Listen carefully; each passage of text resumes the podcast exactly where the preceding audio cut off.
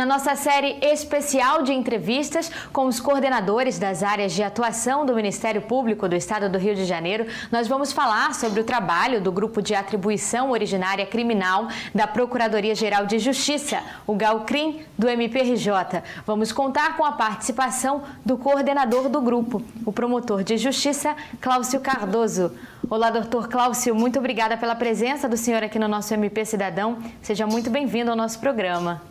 Olá, muito obrigado. Eu fico honrado com o convite e estou à disposição para prestar os esclarecimentos aí que se fizerem necessários. Bom, doutor, o senhor poderia explicar para os nossos telespectadores o que é o GALCRIM? Sim, o GALCRIM é o Grupo de Atribuição Originária em Matéria Criminal.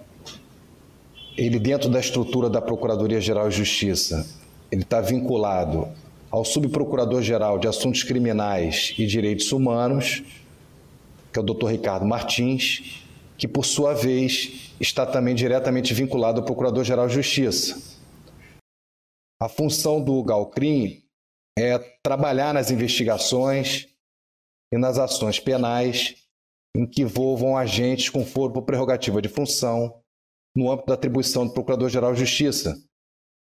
Ou seja, agente que tem foro, né, por prerrogativa de função aqui no âmbito estadual, no âmbito da Constituição Estadual derivada da Constituição Federal. Sabidamente, os agentes que têm foro na atribuição originária do Procurador-Geral são prefeito, os prefeitos né, dos municípios, os deputados estaduais, é, secretários de Estado, o vice-governador, membros do Ministério Público que eventualmente pratiquem condutas criminosas, membros da magistratura, são, em linhas gerais, essas, essas pessoas, nesses agentes públicos que, quando eventualmente praticam crime ou a suspeita da prática de crime, são investigados por essa estrutura da Procuradoria-Geral, que é o GALCRIM, que, como eu disse, atua diretamente na atribuição originária do Procurador-Geral. As nossas funções são relevantes, são casos altamente sensíveis, né? envolvem figuras, normalmente figuras públicas, de conhecimento da população, e é preciso ter muito cuidado, muito critério no nosso trabalho, nas apurações que são realizadas. O Galcrim está subordinado ao Dr. Ricardo Martins, hoje, que é o nosso subprocurador. É a ele em que dirigimos as nossas peças, né, os nossos trabalhos, para que então possa ser encaminhado ao tribunal com oferecimento de denúncia, proposição de cautelares, enfim, é, diversas medidas judiciais que podem decorrer da própria investigação. Ainda o Galcrim também é responsável pelos atos de investigação, como colheita de depoimentos, análise de material probatório arrecadado em eventuais buscas e apreensões sejam realizadas, enfim, toda sorte de ferramental investigativo é utilizado pelo Galcrim para poder chegar ao resultado final da investigação, seja pelo oferecimento de denúncia, ou seja pela não identificação da responsabilidade daquele agente em que se parou uma suspeita e consequente arquivamento da, dos nossos trabalhos. Né?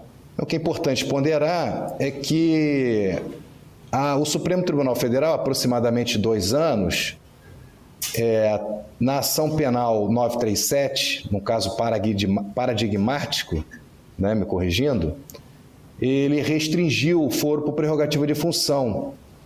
Até esse julgado, qualquer agente que ocupasse um dos cargos que eu acabei de mencionar ele é, já seria processado na atribuição originária ou investigado na atribuição originária. Mas com o advento da decisão do Supremo Tribunal Federal, na P937, houve uma restrição, não basta ocupar o cargo.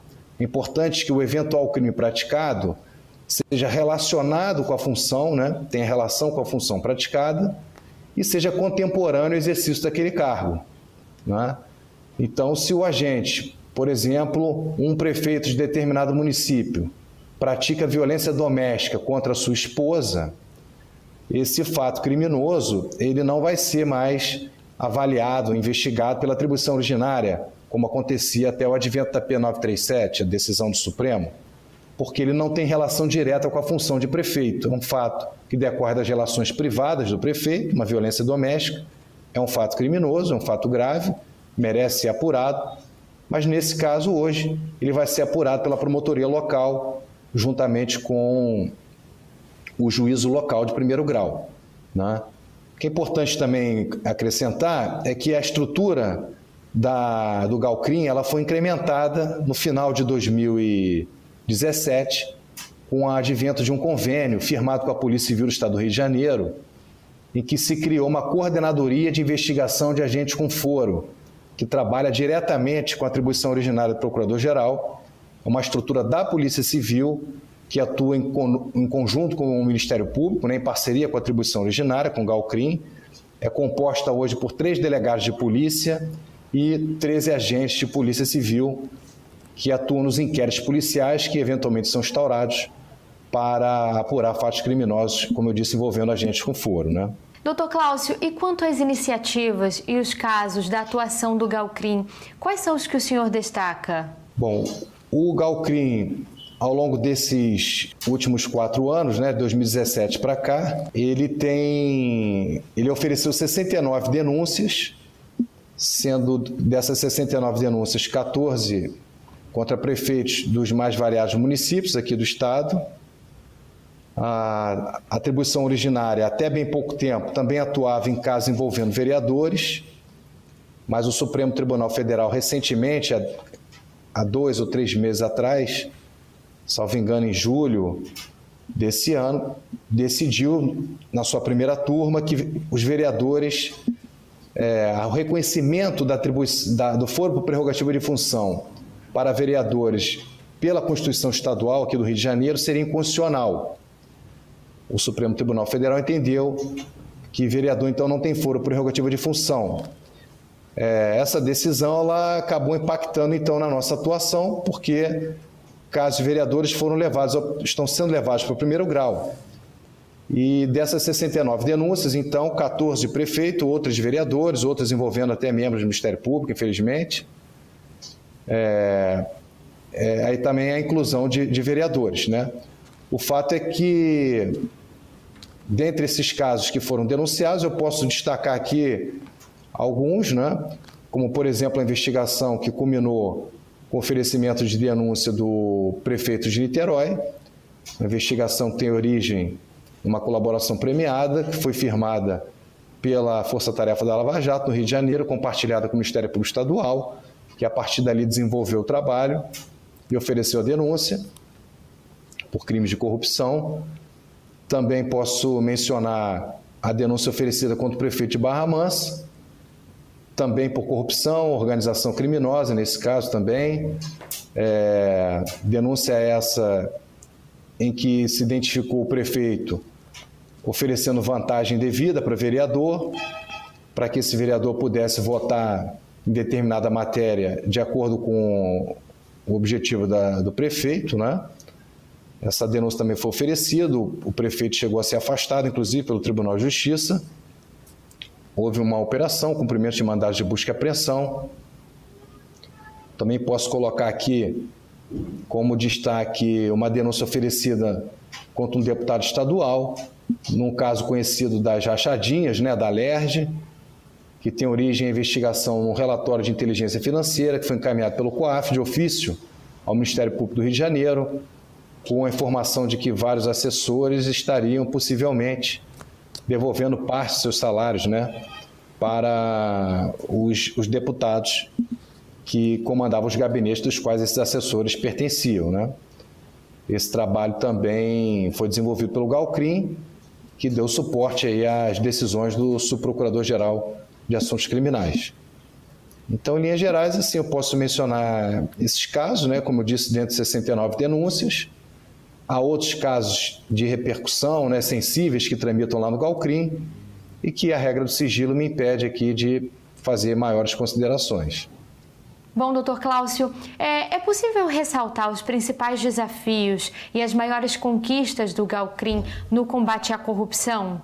Sim, ah, pela sua atuação nos últimos anos, acredito que o Galcrim ele é, trouxe um maior nível de respeito à atuação originária do, do Procurador-Geral de Justiça. Né? Hoje o Galcrim é um órgão reconhecido no combate à corrupção, né? as mazelas que alcançam a, a administra as administrações municipais, eventualmente a estadual também. Né? Aqueles agentes públicos que insistem em desviar, hoje podem encontrar na atribuição originária do Procurador-Geral, um, um órgão que, de persecução que vai procurar, vai identificar, vai investigar e vai responsabilizar, né, se for o caso, o agente que continua ou que quer né, enveredar pela prática criminosa. Acho que esse é o, talvez o maior marco da gestão do, do grupo, né, seja ter, ter recebido né, o reconhecimento de que houve um incremento da, das investigações dos agentes com foro. Né? O desafio maior para a atribuição originária hoje é estruturar suas investigações que são realizadas hoje ainda em, processo, em procedimentos físicos, né? É, estruturá-las de forma eletrônica, de forma a equiparar o que já acontece hoje com os processos. As ações penais elas já tramitam eletronicamente por conta do sistema do tribunal. É preciso, então, que a gente possa ultrapassar o desafio de tornar eletrônica todas as nossas investigações, de forma que ela se comunique também com o sistema do tribunal e o procedimento, a investigação seja toda ela digital, desde o seu nascedouro até o resultado final, que é a sentença, o acórdão condenatório ou absolutório, enfim, o resultado da ação penal ao final do, da toda, de toda a marcha processual. Certo, doutor. E como foi a atuação do Galcrim durante esse período da pandemia, né? O senhor falou da digitalização dos casos. É algo especial que o senhor gostaria de destacar? Ainda estamos é, ultrapassando esse, esse momento de dificuldade. A gente procurou se organizar, se estruturar da melhor forma.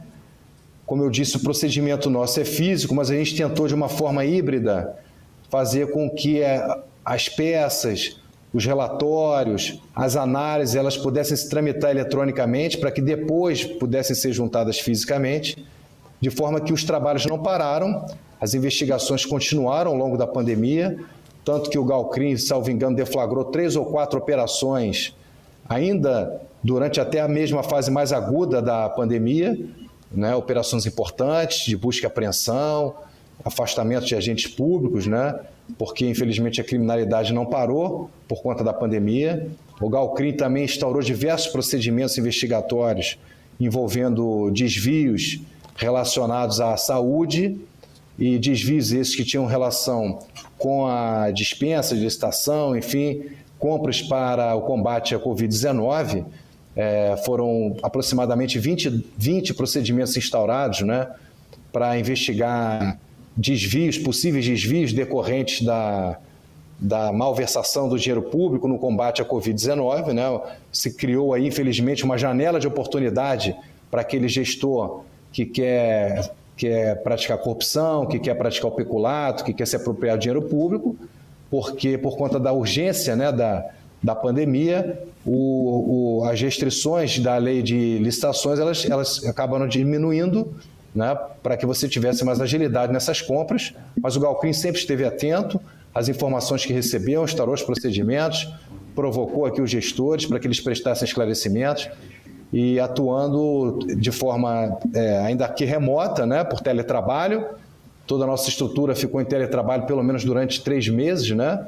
Hoje a gente já tem uma estrutura funcionando é, presencialmente na sede, uma outra parcela ainda em teletrabalho, um rodízio, mas de forma que a gente conseguiu manter o grupo funcionando, as investigações tramitando, inclusive com deflagração de operações. Doutor Cláudio, bom, é, o, o, tempo da nossa entrevista está terminando. Eu aproveito para agradecer novamente a participação do senhor aqui no nosso MP Cidadão e agradeço também por ter nos explicado um pouquinho do trabalho do Galcrim.